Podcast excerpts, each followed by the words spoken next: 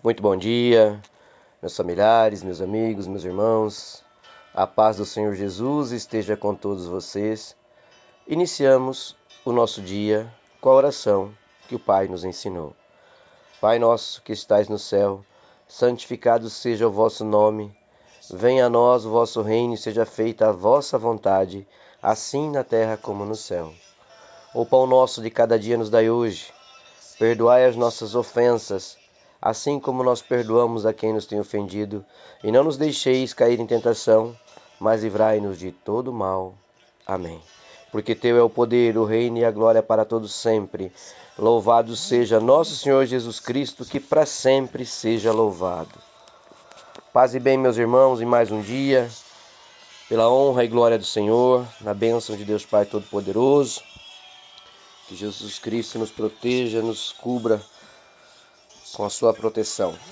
Meus irmãos, a palavra de Deus de hoje, da nossa reflexão, está na carta de Paulo aos Efésios, capítulo 6 e o versículo é o 10.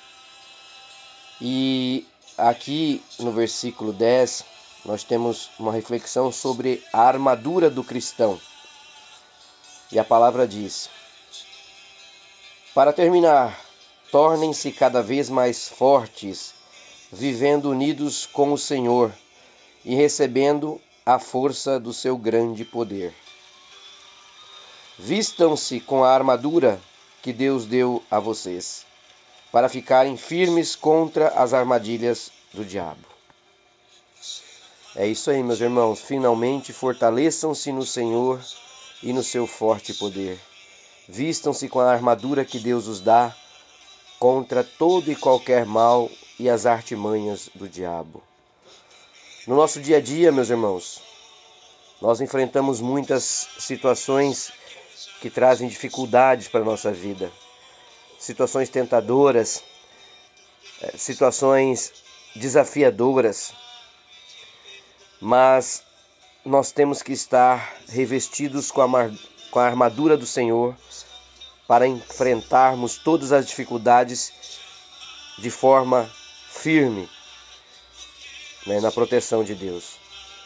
Por isso, uma das coisas mais importantes para nós estarmos é, protegidos, para nós estarmos prontos para encarar e enfrentar as situações mundanas todos os dias, uma das coisas que pode nos dar esta preparação é o fortalecimento espiritual, é estarmos alimentados pela fé, é vivenciarmos dia a dia a palavra do Senhor na nossa vida, no nosso cotidiano. Então, como que eu posso fortalecer as musculaturas da minha fé? Assim como nós temos exemplo no nosso dia a dia de um atleta que trabalha diariamente a parte física para se manter ativo naquilo que faz, nós temos que buscar ativar diariamente a nossa leitura da Bíblia, a prática daquilo que Deus coloca no nosso dia a dia de vida, praticar a fé. Por isso que quando a palavra diz que nós temos que vestir-se com toda a armadura que Deus nos dá e ficarmos firmes contra as armadilhas do diabo, é isso. Deus trabalha conosco permitindo desafios em nossas vidas, meus irmãos, que nos exigirão é, sermos resistentes, termos força, termos fé. E ouvir, ler e meditar a palavra de Deus é o principal suplemento da fé.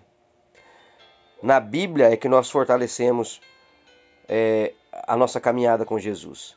E só assim nós podemos suportar todos os desafios.